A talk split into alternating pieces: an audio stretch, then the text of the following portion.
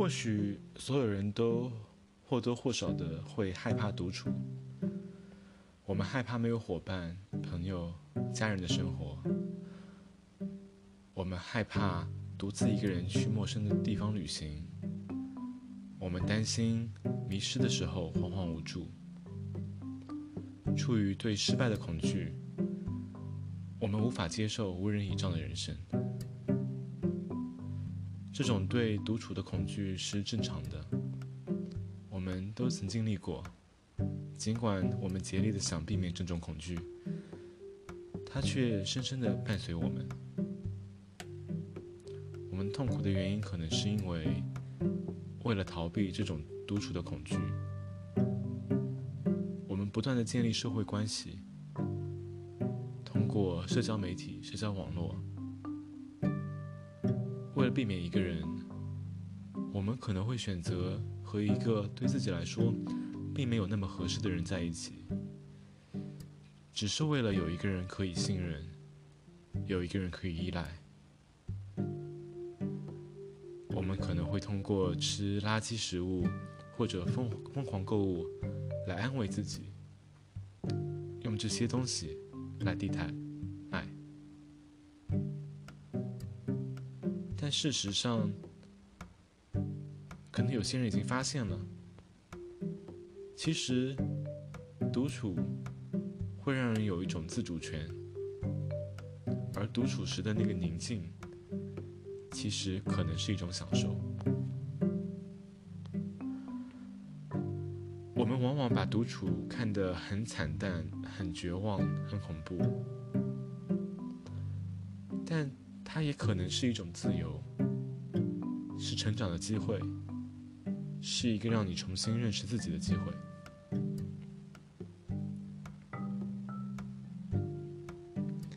我曾经很多年一直害怕孤单，在学习心理学的时候，在学习社会工作的时候。很多的理论，很多的实践，让我学会了，其实情感上的自给自足是一件很棒的事情。静坐一分钟，转向自己的内心，然后问一些哲学上的问题，或者其实并没有那么哲学的问题，就问一下。你是谁？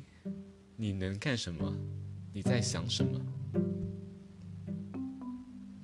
当你近距离的审视自己的时候，你能够接受自己吗？当你学习新的事物的时候，你能发现自己的美吗？同样，当你思考人生的时候呢？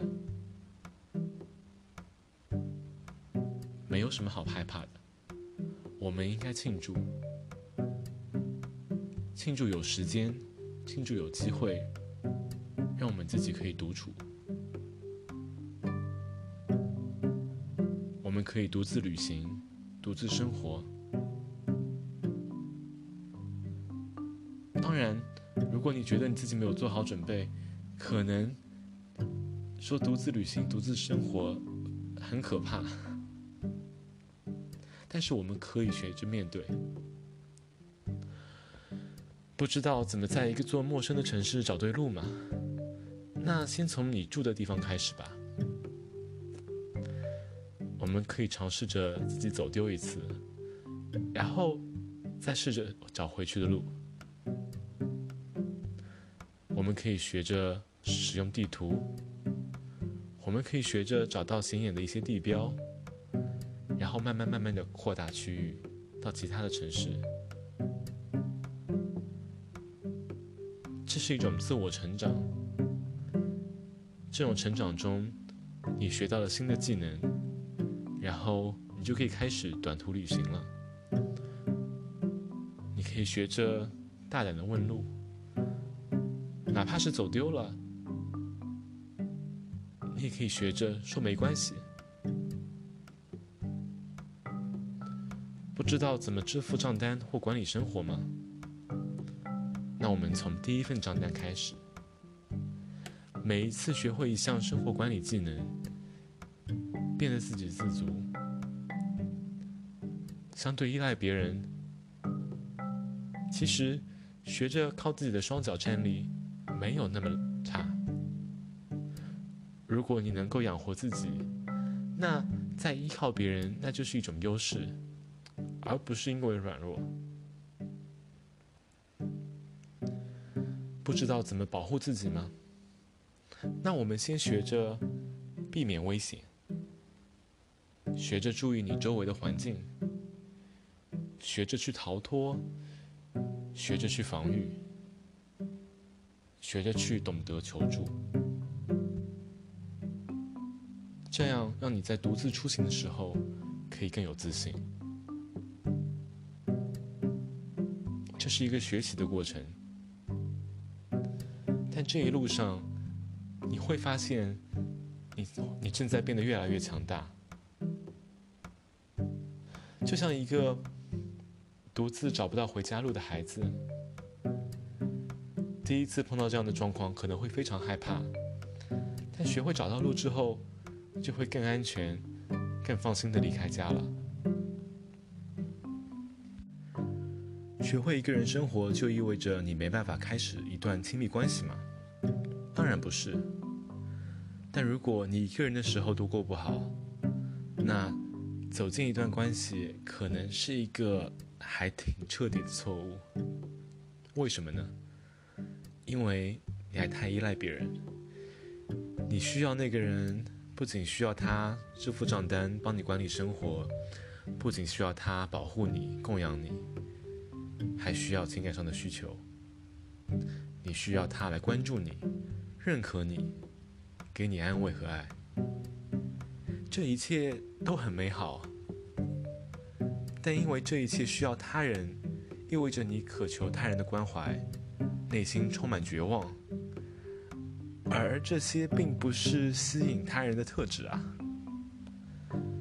试想，又有谁想和一个内心充满爱与绝望并存的人在一起呢？自信可以更吸引人，还有自强自立。所以，学会面对一个人的时候，学会满足自己的情感需求，告诉自己你可以的，做自己，你不需要别人来满足你自己。嗯。如果你已经在一段关系中怎么办呢？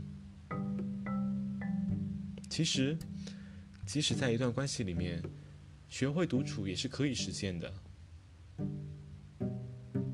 这就是当你意识到自己需要过分的关怀时，及时退出来，自己来解决这些需要。这是一个缓慢的过程，但它会是有效的。而你一旦学会了，那在这段关关系当中，你就处于了一个相对比较好的位置，因为这个时候，你们俩是两个完整的人，两个完整的、相对成熟的个体，因为对方的心灵而互相吸引，这本身也是一件非常美好的事情。独处可能是一件可怕的事情。但它也是可能变成一件快乐的事情。当你一个人的时候，你可以尽情狂欢，感知你自己，做那些不需要借助其他人的事情，比如说读书、写作、音乐、独舞、素描，学习一样新的技能。或者像我一样，学着录播客，去徒步旅行，去探索这个世界。一个人也有一个人的精彩，而你值得拥有这生命的美好。